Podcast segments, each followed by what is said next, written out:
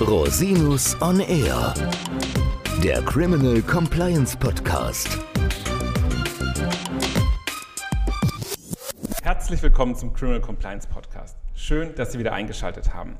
Mein Name ist Christian Rosinus und unser heutiges Thema ist ein Bericht über ein Compliance-System eines Unternehmens, nämlich die Froster AG. Und da kann ich natürlich nicht allein drüber sprechen, sondern ich habe mir eine ganz tolle Gästin eingeladen, Frau Sabine Lemke, verantwortlich unter anderem, nicht nur das, aber auch für Compliance bei Froster. Herzlich willkommen, liebe Frau Lemke.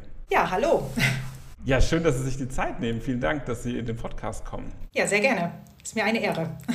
Wir kennen uns ja jetzt schon eine ganze Weile und ich habe gedacht, Sie sind eigentlich so ein Musterbeispiel von toller Compliance in einem eher mittelständisch orientierten Unternehmen äh, mit einem hohen Qualitätsstandard. Und deswegen haben wir uns mal neulich verabredet, dass wir einen Podcast aufnehmen für unsere Hörerinnen und Hörer, damit die mal ein bisschen Eindruck bekommen über das Compliance-Management-System bei Froster. Aber vielleicht mal vorab, wo kommen Sie her? Also was ist sozusagen Ihre Ausbildung? Wie kommen Sie überhaupt dazu, so eine Position auszufüllen? Ja, also ich bin Sabine Lemke.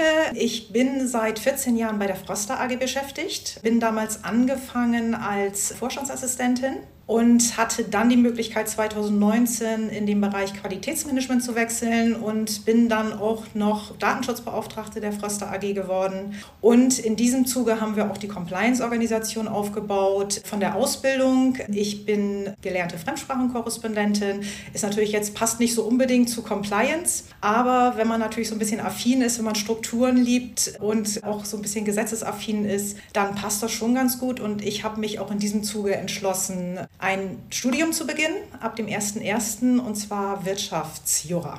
Das ist toll. Also ich finde es das super, dass Sie sich an der Stelle weiterbilden.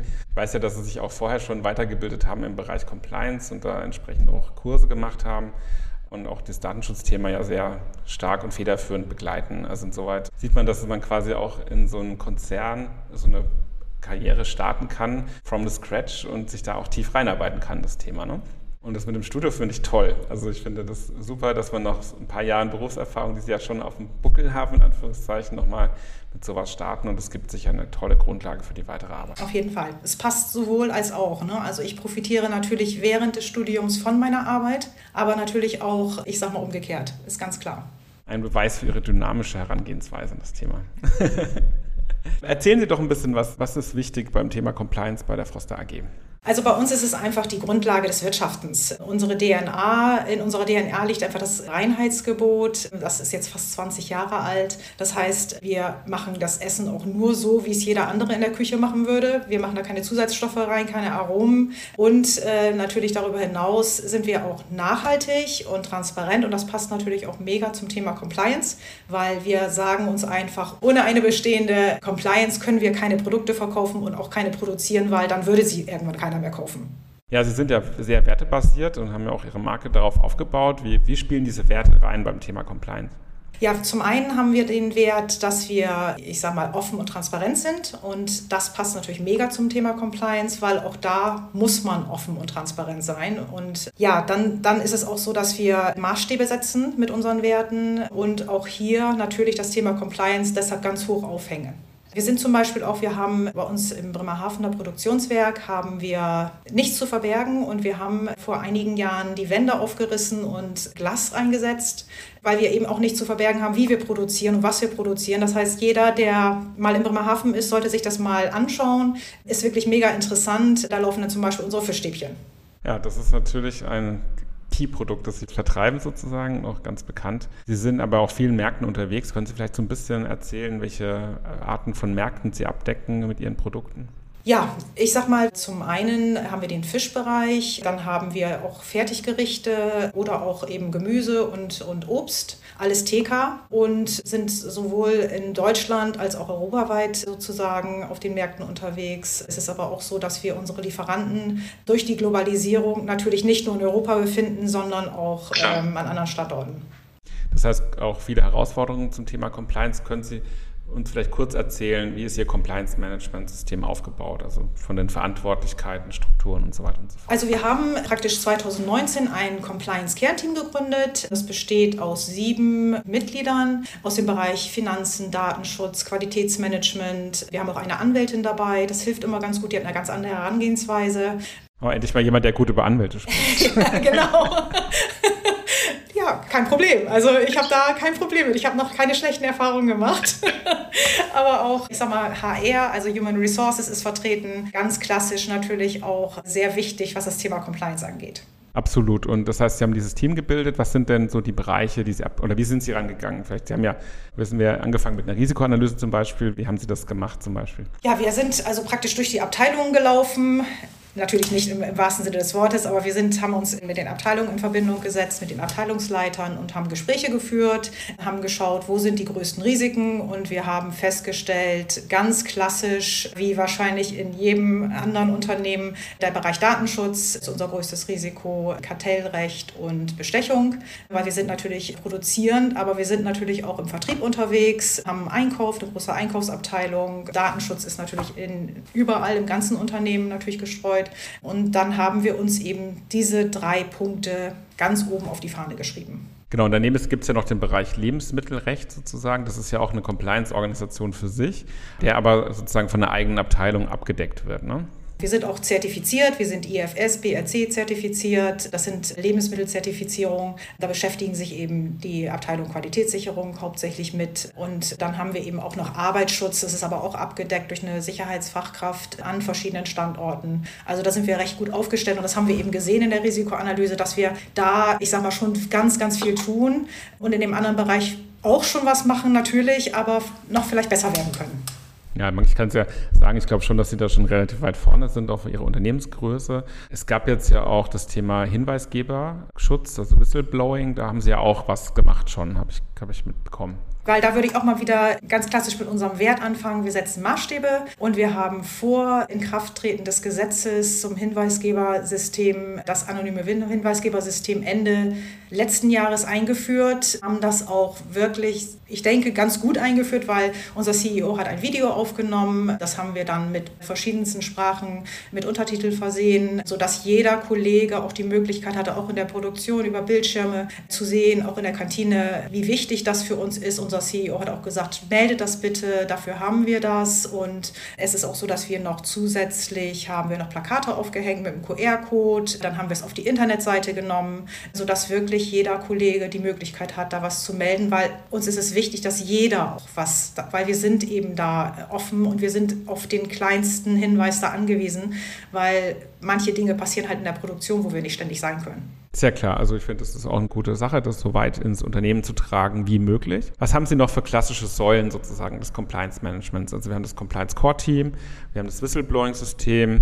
Wie sieht es aus zum Beispiel mit Richtlinien oder ähm, Schulungen?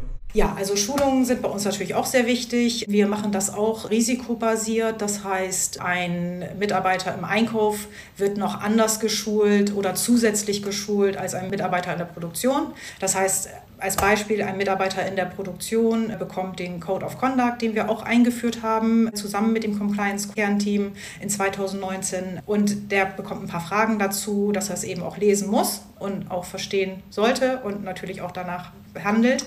Zum Beispiel ein Mitarbeiter im Einkauf bekommt eben noch wirklich eine Bestechungsrichtlinie, die er lesen muss, eine Schulung dazu bekommt und so weiter.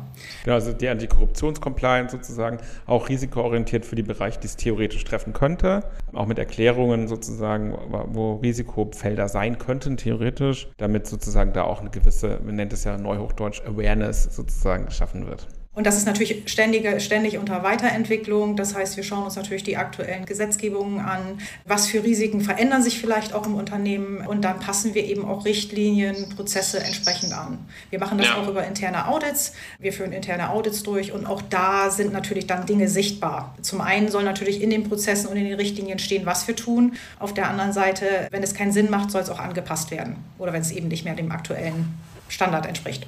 Genau, das ist ja auch ganz wichtig, wenn Compliance effektiv sein soll, dann muss es auch passgerecht sein für das jeweilige Unternehmen oder für den, das jeweilige Risikoprofil. Das ist ja ganz wichtig. Deswegen fand ich das auch sehr gut, dass Sie erstmal eine Risikoanalyse gemacht haben, bevor Sie irgendwie blind irgendwelche Richtlinien eingeführt haben. Haben Sie denn besondere Herausforderungen in Ihrer Arbeit?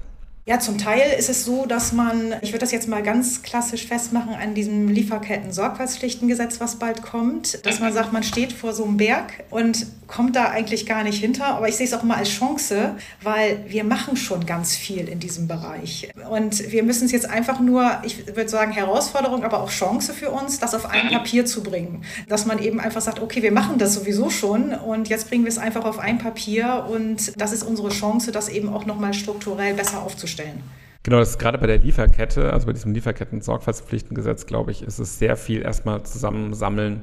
Was hat man schon, wenn Sie ansprechen, dass Sie das Thema Antikorruptionscompliance schon haben, haben Sie auch Business Partner Guidelines, haben Sie Lieferanten Code of Conduct. Und das sind natürlich alles Themen, die im Rahmen dieser Gesetzgebungsinitiative auch relevant werden. Darüber hinaus gibt es natürlich auch andere Bereiche, in denen Sie auch schon federführend tätig sind. Insoweit, glaube ich, ist es ein wirkliches Sammeln von Informationen und dann eben punktgenaue Anpassungen. Was mir auch sehr gut gefällt oder was auch toll ist, dass sie ihr Team ja auch sehr international zusammengesetzt haben, also auch von mehreren Standorten. Ne? Genau, also wir haben es auch international zusammengesetzt, weil wir international oder europaweit sozusagen unsere Standorte haben. Haben wir Kollegen aus Italien, wir haben Kolleginnen aus Polen und aus Deutschland und das ist schon relativ gut. Wir, wir, wir kommunizieren in Englisch, funktioniert aber auch ganz gut, wird immer besser.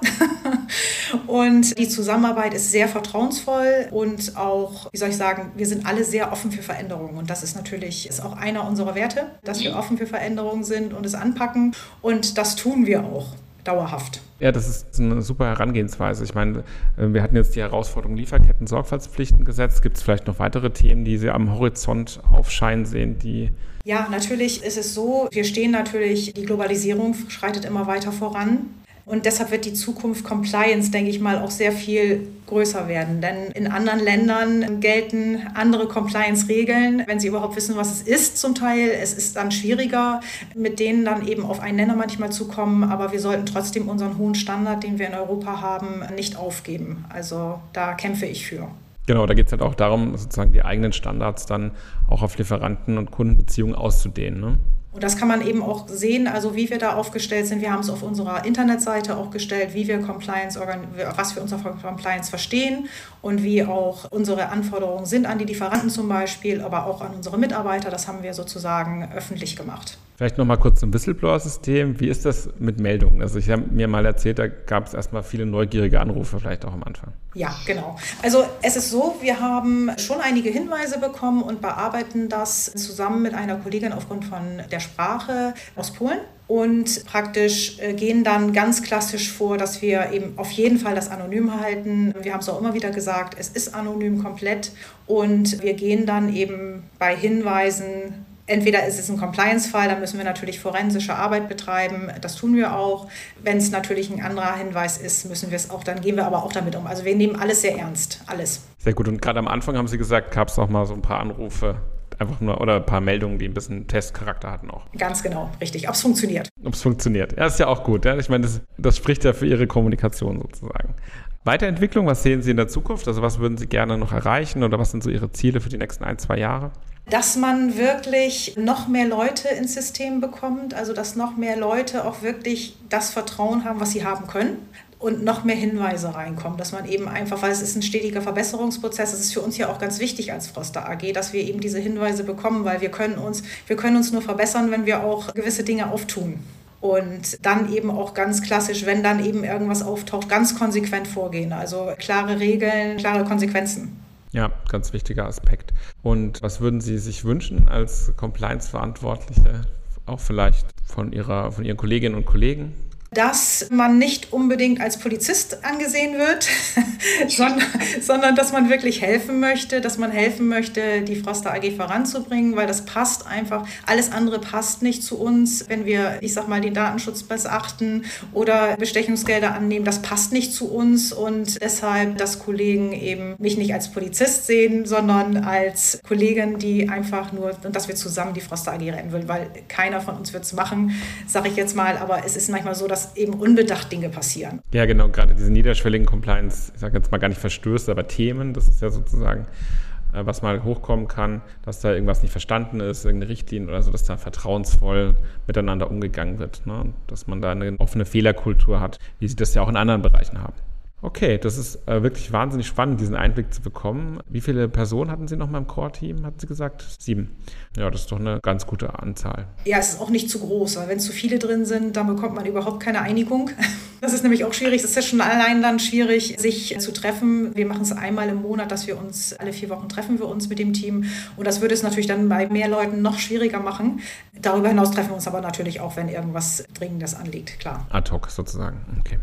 Klasse, vielen Dank. Was können Sie uns noch erzählen? Habe ich noch was vergessen? Ich glaube nicht. Auf jeden Fall doch, was ich vielleicht noch sagen will, dass man einfach konsequent dabei sein sollte. Dass man eben sagen sollte, Compliance ist das Wichtigste überhaupt, ist der Grundbauschwein eines jeden Unternehmens und dass man eben wirklich konsequent weitermacht. Manchmal steht man vor so einem Riesenberg und denkt, ich weiß noch, am Anfang habe ich gedacht, der Aufbau einer Compliance-Organisation, wow, wie geht das, wie soll das gehen? Aber jetzt haben Sie uns ja auch schon bescheinigt, wir sind recht gut. Und ich auch selber, ich bin auch stolz, hat auch eine Kollegin äh, schon gesagt, dass sie stolz ist, im Team zu sein. Also wir haben da schon eine Menge erreicht und ja, einfach konsequent vorangehen, sich nicht entmutigen lassen, authentisch bleiben. Also es kann keiner, ich sag mal, im Compliance-Team arbeiten, der sagt, also interessiert mich eh nicht. Also es müssen schon Leute auch sein, die mit gutem Beispiel vorangehen. Ja, das ist ein ganz tolles Schlusswort. Vielen Dank. Also Compliance ist im Prinzip ein Dauerlauf und kein Sprint, ne? Genau. Ja, vielen, vielen Dank, Frau Lemke. Das war ein ganz toller Einblick. Danke für Ihre Zeit. Hat großen Spaß gemacht und bin gespannt, wie es weitergeht. Es kann ja nur positiv nach oben gehen bei Ihnen. Ja, vielen Dank. Ich danke auch für das nette Gespräch. Ja, liebe Hörerinnen und Hörer, wenn Sie noch Fragen an Frau Lemke haben, ich verlinke natürlich die Kontaktdetails wie immer in den Show Notes. Und wenn Sie Fragen an mich haben, gerne unter info at rosinus-on-r.com. Bis zum nächsten Mal. Ich freue mich auf Sie. Der Podcast stellt lediglich einen allgemeinen Überblick über rechtliche Themen dar und ersetzt selbstverständlich keine Rechtsberatung zu konkreten Fragestellungen im Einzelfall. Bei Fragen wenden Sie sich an Rechtsanwältinnen und Rechtsanwälte Ihres Vertrauens, natürlich auch gerne an uns. www.rosinus-on-r.com oder unter www.rosinus-partner.com.